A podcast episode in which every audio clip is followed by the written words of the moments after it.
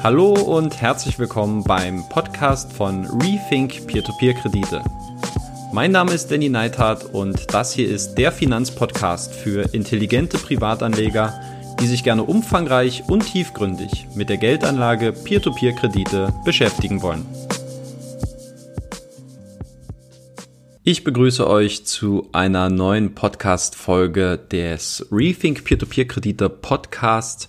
Mein Name ist Danny und heute ist es Episode Nummer 5. Ich glaube, ich habe im letzten Podcast einen kleinen Fehler gemacht. Ich habe die Peer-to-Peer-Regulierung als dritte Episode angekündigt. Tatsächlich war es aber die vierte bereits. Das passiert, wenn man immer so ein bisschen kreuz und quer aufnimmt und äh, seinen Upload-Kalender immer mal ein bisschen durcheinander bringt. Heute aber auf jeden Fall die fünfte Episode und ich möchte über das Thema EU-Regulierung von Crowdfunding-Plattformen sprechen. Das schließt thematisch sehr stark an das Thema an, was ich jetzt am letzten Freitag veröffentlicht habe. Und zwar ging es ja dort um die Peer-to-Peer-Regulierung in Lettland, die jetzt im Jahr 2020 ansteht. Und diese ist eben sehr stark angelehnt an die von der EU-Kommission ähm, angedachte Regulierung für Crowdfunding-Plattformen. Den Artikel, den gab es bereits auf meinem Blog zu lesen und zwar, wie ich gerade sehe, am 20. September. Also es ist jetzt schon ungefähr zwei Monate her. Wenn ihr lieber die, den Text lesen möchtet und euch auch die Grafiken dazu anschauen wollt, schaut bitte auf dem Blog vorbei bei rethink-p2p.de slash crowdfunding-regulierung. Da findet ihr den Artikel und bevor es losgeht und bevor ich über dieses Thema jetzt noch mal ein bisschen sprechen möchte, ähm, möchte ich mich zunächst erstmal bedanken für das äh, ziemlich geile Feedback, äh, was ich hier erhalten habe bezüglich äh, oder via iTunes. Insgesamt jetzt, heute ist der 12. November, acht Bewertungen, alle mit fünf Sternen und ich habe auch eine Rezension bekommen, also mehrere Rezensionen bekommen, aber eine ist für mich hier äh, besonders deutlich herausgefallen. Ich lese es kurz vor und zwar hat der Account Rede nicht mich mit fünf Sternen bewertet und hat geschrieben, sehr aufgeräumter, informierter und überlegter Erzähler und Investor. Folge schon seinem YouTube-Kanal und vermag zu sagen, dass Podcasts fast noch besser zu seinem Stil passen. Gerade für die jüngeren Hobby-Investoren ein gutes Beispiel für weniger Emotionen und mehr Überlegungen in ihren Investitionen. Mach weiter so, Danny. Ich höre und schaue gerne zu. Groß Simon. Ja, Simon, vielen lieben Dank für diese nette Rezession, Rezension, Entschuldigung. Und ähm, ja, das sind genau diese Kommentare und Bewertungen, die mich auch sehr stark dazu ermutigen, bei diesem Thema weiterzumachen. Natürlich ist man immer so ein bisschen als Selbstständiger in diesem Spagat Leidenschaft folgen und gleichzeitig monetarisieren. Und ähm, ich bin da auf einem guten Weg, glaube ich, ähm, dass ja dieses Projekt nicht nur mein Lieblingsprojekt derzeit ist, sondern dass ich eben auch äh, immer mehr auch finanziell aus diesem Projekt ziehen kann. Und natürlich sind es aber gerade auch diese Kommentare, das Feedback, was ich äh, von euren persönlichen Nachrichten bekomme, von den Rückmeldungen, ähm, von den Fragen, die ihr mir stellt, von den Nachrichten äh, und persönlichen Geschichten, die ihr mir anvertraut oder auch diesen äh, Rezensionen, die für mich sehr, sehr viel bedeuten und ähm, die ein großer ja, ein großer Motivator für mich sind und, und ein großer Antrieb auch weiterzumachen mit meinem Content. Das wollte ich gerne mal voranstellen und äh, mich für die ganz vielen lieben, netten Kommentare und Rezensionen bedanken. Ich sehe es eigentlich ähnlich wie du, Simon. Ich glaube eigentlich auch, dass das Podcast-Format vielleicht meinem Naturell und diesem erzählerischen Stil ein bisschen besser passt. Ähm, sehe das also relativ ähnlich wie du und freue mich, dass es hier auch so gut angenommen wird. Ähm, und in diesem Sinne möchte ich auch gerne alle Zuhörer ermutigen, mich weiter zu unterstützen und natürlich in der effektivsten Form geht das bei iTunes über Bewertungen, über Rezensionen und da würdet ihr mir einen riesen Gefallen tun, wenn ihr dort kurz äh, euch die zwei Minuten Zeit nehmt, um mich in den Rankings noch weiter nach oben zu bringen, damit ähm, ja, Peer-to-Peer-Kredite auch eine schlagfertige und ähm, authentische Stimme bekommen, wenn es darum geht, eben diese Anlageklasse noch besser zu verstehen und dem breiten Publikum zugänglich zu machen. So, das für das Intro für heute. Jetzt steigen wir mal rein ins Thema. ich möchte dieses Thema eigentlich deshalb gerne nochmal aufrollen, weil ähm, es jetzt letzten Freitag erst diesen aktuellen Bezug zu diesem Thema gab mit der Peer-to-Peer-Regulierung in Lettland, die ich jetzt neu veröffentlicht habe. Und für die, die jetzt so ein bisschen dieser größere Kontext, dieser größere Rahmen interessiert, für die möchte ich jetzt nochmal zusammenfassen, worum geht es eigentlich bei dieser Crowdfunding-Regulierung, ähm, die jetzt von der EU angestrebt wird. Also es ist alles, ähm, alles startete quasi am 8. März 2018. Dort hat nämlich die Europäische Kommission in Brüssel einen Fintech-Aktionsplan veröffentlicht und Ziel dieses Aktionsplans war es, einen wettbewerbsfähigeren und innovativeren Finanzsektor, einen EU-Finanzsektor zu etablieren. Und speziell möchte man damit die, ähm, die Fortschritte und die Chancen bei neuen Technologien im Finanzsektor, die sich eben durch äh, Technologien wie Blockchain ergeben, wie künstliche Intelligenz, äh, Artificial Intelligence oder eben auch Cloud-Diensten, dass man diese ähm, dass man diese Chancen einfach effektiver nutzen kann und gleichzeitig möchte man aber auch die Märkte für neue Akteure sicherer und leichter zugänglich machen. Es gibt da drei Ziele, die von der EU-Kommission bei diesem Aktionsplan äh, speziell nach vorne gestellt worden sind. Und zwar möchte man zum einen innovativen Unternehmen mit innovativen Geschäftsmodellen ähm, es ermöglichen, binnenmarktweit zu expandieren. Man möchte den Einsatz neuer Technologien im Finanzsektor fördern, Stichwort Fintech, und man möchte auch die Cybersicherheit und die Integrität des Finanzsystems stärken. Und im Rahmen dieses Fintech-Aktionsplans gibt es eben auch eine Veröffentlichung eines Entwurfs für eine EU-weit einheitliche Crowdfunding-Regelung. Und das ist deshalb sinnvoll aus Sicht der EU-Kommission, da eben ähm, die Ausweitung von Tätigkeiten auf EU-Ebene aktuell mit einem nicht unerheblichen Aufwand verbunden ist.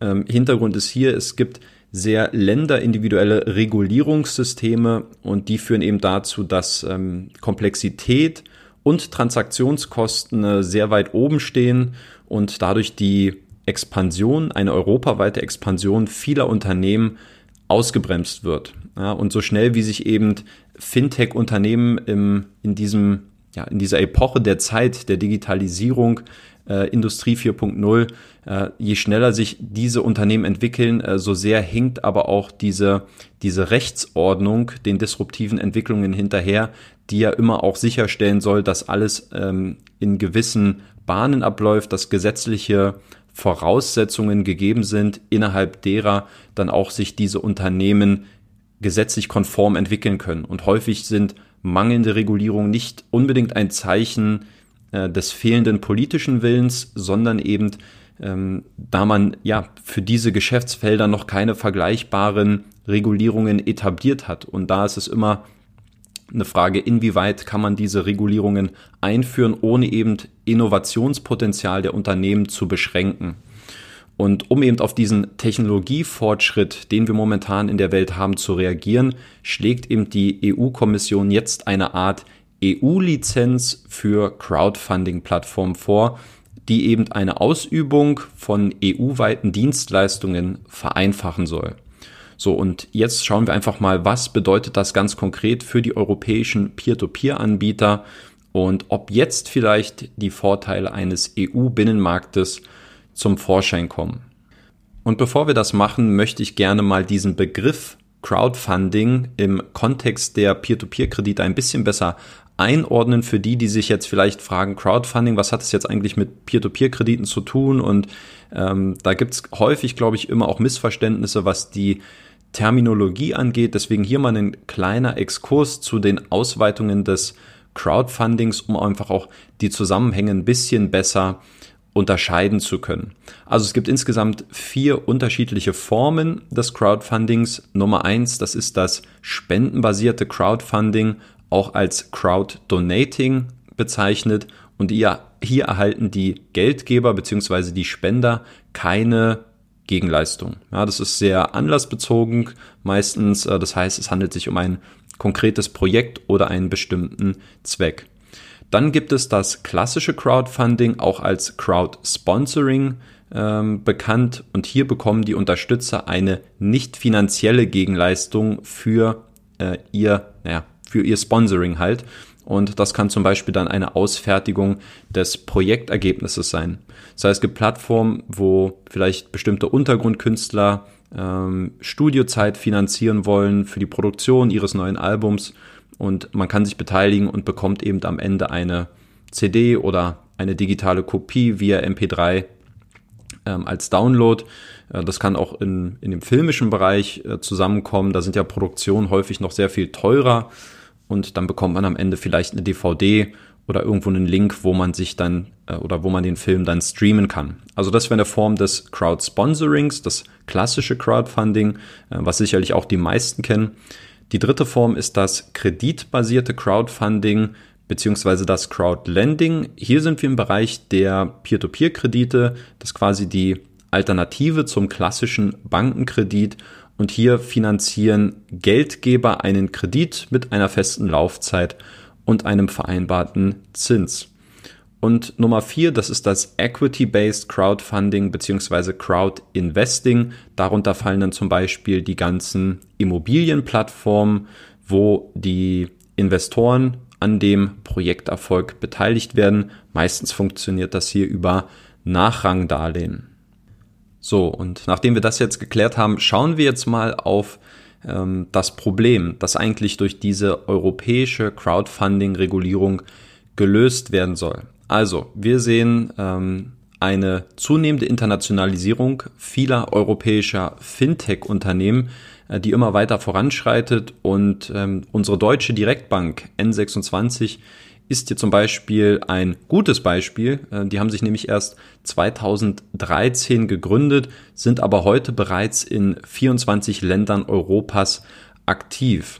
Und auch wenn wir auf den Peer-to-Peer-Markt schauen, da sieht man auch, dass die Expansion der Anbieter eben schon längst über europäische Staatsgrenzen hinweggeht, damit man eben auch in Zukunft wettbewerbsfähig bleibt. Und das englische Unternehmen Funding Circle zum Beispiel, die haben im Jahr 2015 ja den deutschen Anbieter ZenCap gekauft, um eben noch stärker äh, nach Kontinentaleuropa expandieren zu können. Und die Vorteile dieser länderübergreifenden Expansion, die sind eigentlich sichtbar und relativ deutlich für alle beteiligten Parteien in diesem Prozess. Das heißt, für uns Investoren bedeutet das zum Beispiel, dass ähm, die Möglichkeit grenzüberschreitender Peer-to-Peer-Investments ähm, natürlich den Vorteil hat, dass man seine Portfolio-Diversifikation ausweiten kann, dadurch, dass eben Anbieter ja, in neuen Kreditnehmermärkten aktiv sind oder auch neue Länder einfacher erschließen können. Das sorgt natürlich für zusätzliche Diversifikation für uns als Privatinvestoren. Bei Kreditnehmern ist es so, dass äh, man durch die Expansion der Anbieter natürlich auch ein häufig größeres Angebot äh, nach alternativen Krediten bekommt, besonders natürlich in Ländern, wo die Nachfrage nach Krediten das Angebot übersteigt. Und natürlich von diesem Prozess profitieren natürlich selbstredend auch die Peer-to-Peer-Plattformen selbst, die dann eben einfach auch mit einfachen, sicheren, schnellen Risikoassessments Kreditlücken ausfüllen können in bestimmten Ländern, die eben das traditionelle Banking in einzelnen Ländern in der EU nicht bedienen kann. So, also alles klingt ja eigentlich nicht schlecht, wenn man ehrlich ist. Das, die Frage ist natürlich, wo liegt das Problem? Ähm, wenn sich eben Fintech-Unternehmen international aufstellen wollen, dann sind diese eben sehr häufig mit unzähligen äh, unterschiedlichen regulatorischen Rahmenbedingungen und Hindernissen konfrontiert, da Europa eben aus einer Fragmentierung vieler unterschiedlicher Regulierungssysteme besteht. Als Beispiel in Deutschland zum Beispiel, also in Deutschland braucht man beispielsweise für die Peer-to-Peer-Kreditvermittlung eine Bankenlizenz. Das heißt, man muss ähm, durch die BaFin reguliert sein und wenn man zum Beispiel jetzt mal Aux Money anschauen, ähm, dann arbeitet man ja hier mit zwei Banken zusammen, die sich um die Zahlungsabwicklung kümmern. Das ist ein bisschen paradox, wie ich immer finde, weil letztlich die Peer-to-Peer-Kreditvergabe ja deshalb so populär ist, da man eben den die Bank als Mittelmann wegschneidet, dass man viel effizienter agiert. Und hier ist es äh, komischerweise wieder in dem System drin in Deutschland. Das ist natürlich vergleichsweise sicher. Ja, das muss man auf der natürlich auch mit dazu erwähnen. Ähm, aber es ist eben auch eine Anforderung und eine Herausforderung, die eben deutsche Anbieter auch erstmal äh, bewerkstelligen müssen, was natürlich auch wieder ein bisschen in den Profit reingreift, wovon dann natürlich am Ende wieder weniger für die Investoren übrig bleibt. Also das nur ganz kurz der Exkurs zu Deutschland und Spanien hingegen ähm, ist ein Land, wo es kaum nennenswerte Regulierung für die Anbieter gibt, äh, wenn man sich mit der Peer-to-Peer-Kreditvermittlung beschäftigen möchte. Und das heißt also, Crowdfunding wird im Endeffekt in allen 28 EU-Mitgliedstaaten individuell geregelt und jedes Land stellt hier seine eigenen Regeln auf. Ähm, manche haben strengere Vorgaben, andere wiederum sehr lasche Vorgaben. Das kann natürlich auch politisch motiviert sein, um eben einfach auch mehr Kapital ins eigene Land zu ziehen. Daraus können sich aber natürlich auch äh, weniger einhersehbar oder schlechter kalkulierbare Risiken ähm, entstehen. Ja, das äh, mit Lettland ist natürlich jetzt auch nochmal so ein Thema für sich. Glaube ich, da werde ich auch mal ein bisschen auf die äh, politische Situation in Lettland eingehen, was ja auch sehr stark eigentlich von Korruptionsfällen in der Vergangenheit immer äh, betroffen war, was es eigentlich auch für Auswirkungen auf gewisse Entscheidungsprozesse hat oder haben kann.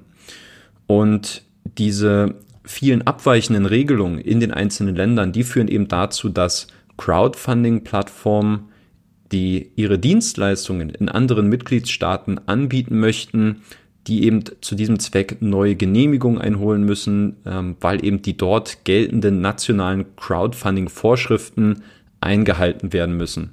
Ja, das heißt, die Peer-to-Peer-Kreditgeber, die müssen sich hier mit verschiedenen Typen und Prozessen der Lizenzierung befassen, äh, sowie den einzelnen Gesetzgebungen, Verordnungen. Ähm, und das ist natürlich ein, ein großer Rattenschwanz, der da hinten dran ist, der eben auch unglaublich viele Kosten verursacht. Ja, das ist ein äh, bürokratischer Aufwand, der eben die Ausübung grenzübergreifender Aktivitäten erschwert, ähm, Rechtsunsicherheit schafft und damit im letzten Endes auch das, das Wachstum massiv hemmt. Und das sieht man auch, wenn man das mit, äh, mit China oder auch mit den USA vergleicht, dass der EU-Markt für Crowdfunding äh, eigentlich ja kaum der Rede wert ist. Also sehr, ein sehr stark unterentwickelter Markt, sehr, sehr klein. Und da gibt es auf jeden Fall viel Potenzial, was eigentlich noch aufgeholt werden kann. Und um diese Marktbarrieren abzubauen, ja, und um so ein bisschen den, äh, den EU-Binnenmarkt ähm, länderübergreifend ähm, herzustellen, soll eben jetzt diese EU-Crowdfunding-Verordnung eintreten, um eben diesen europäischen Markt äh, zu harmonisieren und dort eben diese genannten Vorteile zum Vorschein zu bringen. Und dann wäre die Frage, wie soll diese Crowdfunding-Regulierung umgesetzt werden? Und die wichtigste Regelung dieser neuen EU-Crowdfunding-Regulierung, die besteht darin, dass Plattformbetreiber zukünftig bei der ESMA, das ist die Europäische Wertpapierbehörde in Paris, ähm, dass man dort eine EU-Lizenz mit dem Label als European Crowdfunding Service Provider, kurz äh, ECSP, dass man diese eben für sein Unternehmen beantragen kann. Und das ist dann eine Lizenz, wo man eine EU-weite Zulassung bekommt und die basiert eben auf einem einzigen festgelegten Regelwerk, sodass die Plattform auf Grundlage dieser EU-Erlaubnis ohne weiteres in allen anderen EU-Mitgliedstaaten, also 28 an der Zahl, tätig werden können. So, und im Zentrum steht hier die ESMA, das ist dann in diesem Sinne die zentrale Aufsichtsbehörde oder zumindest ist sie dafür vorgesehen und diese soll mit umfangreichen Befugnissen ausgestattet werden. Und dazu gehören dann zum Beispiel ähm, ja, der Entscheid über die Zulassung, aber eben auch äh, der Zulassungsentzug. Dazu gehören auch Vorortprüfungen oder eben auch Informationsrechte einzufordern oder Geldbußen auszustellen. Und mit dem Erwerb der Lizenz durch Crowdfunding-Plattformen, dadurch erhofft sich jetzt die EU-Kommission im Kern zwei Ziele zu erreichen. Zum einen möchte man damit Unternehmen eine länderübergreifende Skalierung ermöglichen, da eben zukünftig keine weiteren Genehmigungen von anderen EU-Ländern mehr nötig sein werden. Ja, das heißt, man hat diese EU-Lizenz und man kann in allen anderen EU-Mitgliedstaaten damit operieren und muss sich nicht mehr um die einzelnen Regulierungen, Vorschriften, Gesetzgebung der anderen Länder kümmern. Und auf der anderen Seite möchte man durch diese Lizenz einen wirksameren Rahmen auch für das Risikomanagement etablieren, wozu dann unter anderem auch die Due Diligence bei der Kreditvergabe zählt, äh, die Erläuterung von Risiken, die Führung der Geschäfte oder eben auch die Offenlegung von Informationen der einzelnen Unternehmen.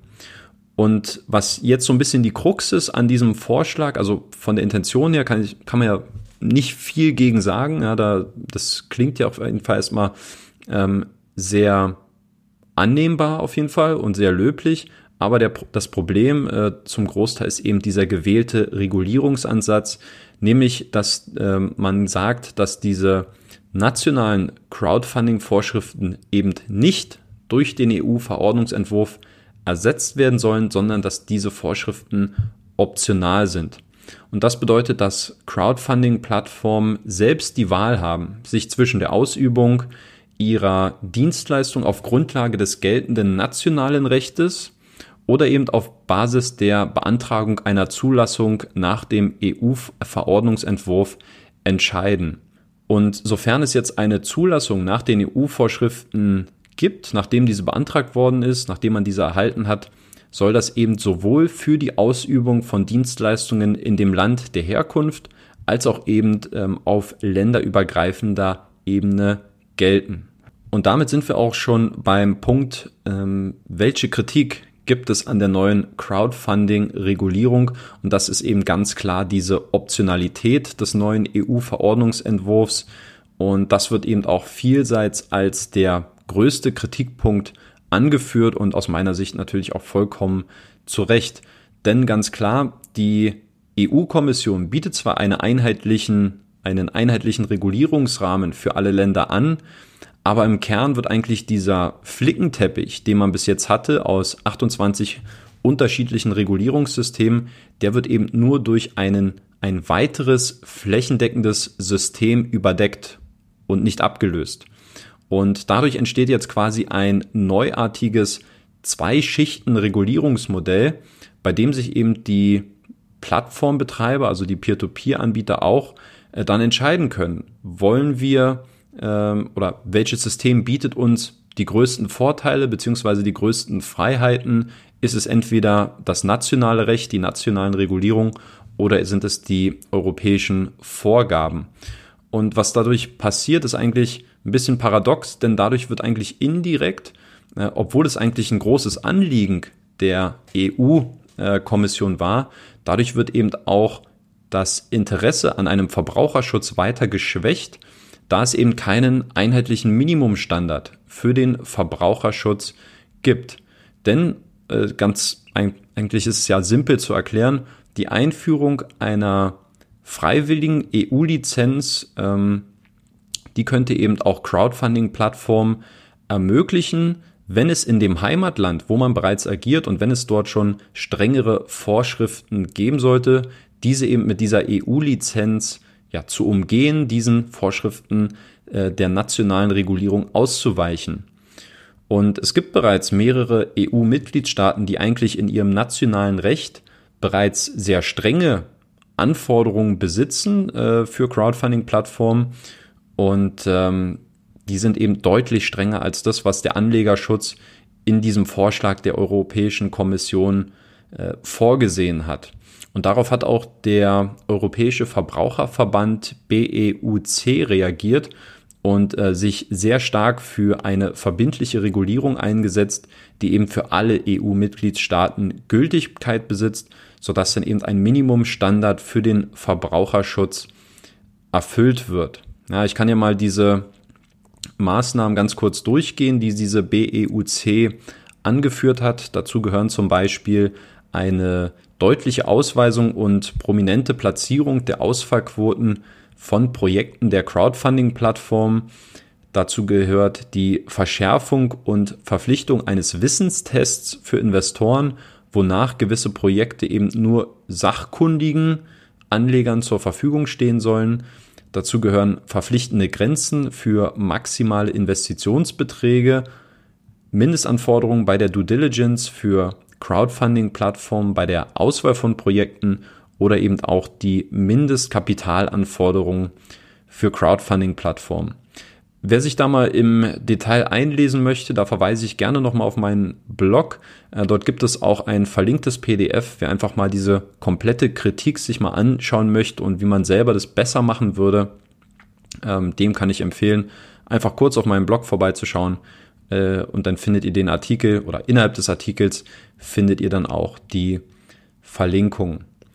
Und abschließend meine persönliche Bewertung jetzt von dieser EU-Crowdfunding-Regulierung. Also als allererstes muss ich sagen, die, die Absicht, ähm, eine einheitliche Crowdfunding-Regulierung ähm, einzuführen, so das ist aus mich, aus meiner Sicht sehr, sehr positiv. So, man kann den, den guten Willen einer EU-Kommission äh, nicht absprechen. Fraglich ist natürlich, ähm, wie, ähm, wie smart diese Vorgaben jetzt gewählt sind. Ja, also dass ein zukunftsfähiger europäischer Finanzmarkt ähm, auf europaweit einheitliche Rahmenbedingungen setzen sollte, um damit auch die Kosten für Fintechs niedrig zu halten und die Innovationskraft eben entgegengesetzt hochzuhalten. Ähm, das ist auf jeden Fall ein, ein guter Ansatz, ist ein guter Antrieb aber man sollte eben dabei auch nicht den Schutz der Anleger vernachlässigen. Und ich glaube, dass dieser eben durch diese sehr laschen Vorgaben auf der einen Seite, die es jetzt in diesem Vorschlag gibt, aber ganz besonders eben auch durch diese optionale EU-Lizenz äh, für Anbieter, dass es eben massiv untergraben wird und tatsächlich sogar eigentlich kontraproduktiv in seiner Umsetzung ist. Bis es zu dieser Umsetzung kommt, was dafür nötig ist, ist eben, ähm, dass die vorgeschlagene Verordnung für die Crowdfunding-Regulierung auch vom Europäischen Parlament und vom EU-Rat angenommen wird. Ich denke, das ist was, was sich jetzt äh, bestimmt im Jahr 2020 entscheiden wird. Ähm, wenn man jetzt überlegt, es ist jetzt schon anderthalb Jahre, dass dieses, dass diese Verordnung diskutiert wird. Ich glaube, dass es jetzt im nächsten Jahr soweit sein wird, dass es dann final verabschiedet wird. Und ich glaube, dass äh, Hopfen und Malz nicht unbedingt verloren sein muss, was diese Regulierung angeht für Crowdfunding-Plattformen. Ähm, das wird sehr stark, glaube ich, davon abhängen, wie auch Deutschland sich hierbei noch einbringen wird und äh, eigentlich aus meiner Sicht aus auch einbringen müsste. Denn wenn man sich mal anschaut, wer sind oder wo geht der politische Einfluss aus und wer hat auch gewisser, in gewisser Weise auch die Märkte, um das zu bestimmen, dann kommt natürlich als erstes Großbritannien in den Sinn, ja, was ja nicht nur Mutterland des Fußballs ist, sondern auch äh, mit Soppa die allererste Peer-to-Peer-Plattform weltweit gelauncht hat. Und man hat eben ähm, seit 2005, 2006 in Großbritannien einen sehr etablierten Markt für Peer-to-Peer-Kredite. Man hat auch mit der FCA, der Financial Conduct Authority, der ähm, nationalen Regulierungs- und Aufsichtsbehörde in, in Großbritannien, äh, mit der hat man eben auch schon eine sehr umfassende Regulierung in diesem Bereich eingeführt. Aber ganz klar, durch den Brexit fällt das Vereinigte Königreich eben als Anführer weg, um hier noch maßgeblich Einfluss auszuüben. In den baltischen Staaten ist es so, äh, wenn wir jetzt an, an Lettland denken, an Finnland, an Estland, äh, Finnland an, äh, wenn wir an Estland, Litauen und Lettland denken, dann ist es natürlich, ähm, ja, das sind alles Vorreiter und äh, sehr spannende Unternehmen aus dem Fintech-Bereich. Allerdings muss man auch sagen, dass diese eben auch kaum politischen Einfluss besitzen um wirklich hier maßgeblich auf diese Vorschriften einzugehen. Und deswegen wird es genau an Ländern wie Deutschland oder Frankreich liegen, ähm, jetzt eben aktiv zu werden. Beides sind Länder, die in Europa relativ etablierte Märkte besitzen im, im, sag ich mal, im Kreditvermittlungsmarkt, auch im alternativen Kreditvermittlungsmarkt.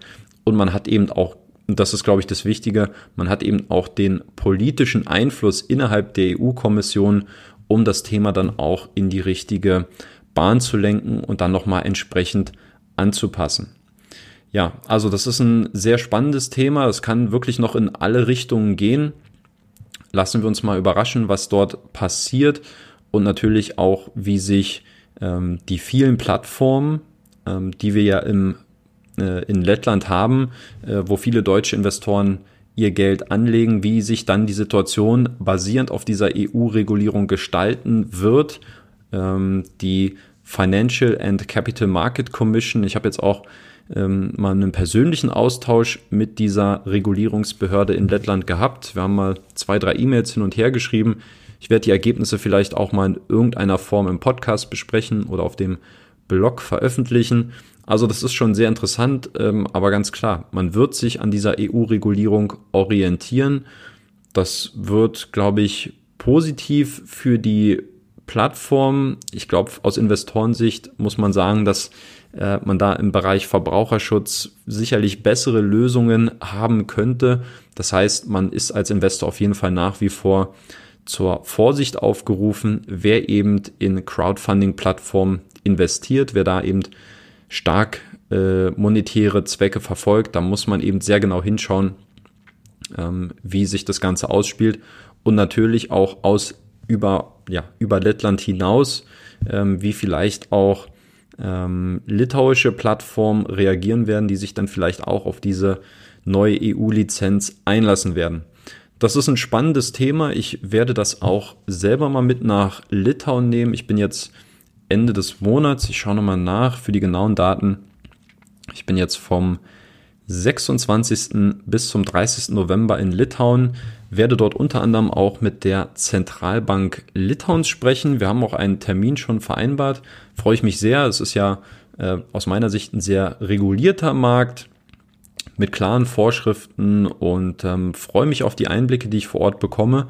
Und da werde ich auf jeden Fall auch mal ansprechen. Wie sieht es eigentlich jetzt aus, wenn es eine neue, wenn die neue EU-Verordnung durchgesetzt und durchgeführt wird, inwieweit man jetzt vielleicht eine Untergrabung der nationalen Regulierung befürchtet ähm, und wie man zukünftig auch in Litauen sicherstellen will, dass man eigentlich seinen relativ ähm, gefestigten Regulierungsansatz, dass der eben auch weiterhin äh, zum Wohle der Anleger und Verbraucher beibehalten wird. Also hochspannendes Thema. Es ist natürlich ein bisschen trocken von außen, das kann ich verstehen, wenn man da erstmal ein bisschen schluckt und sehr viel äh, von der EU hört. Und da wird ja auch immer viel gemacht und getan oder eigentlich eher, eher weniger, wenn man von außen drauf schaut.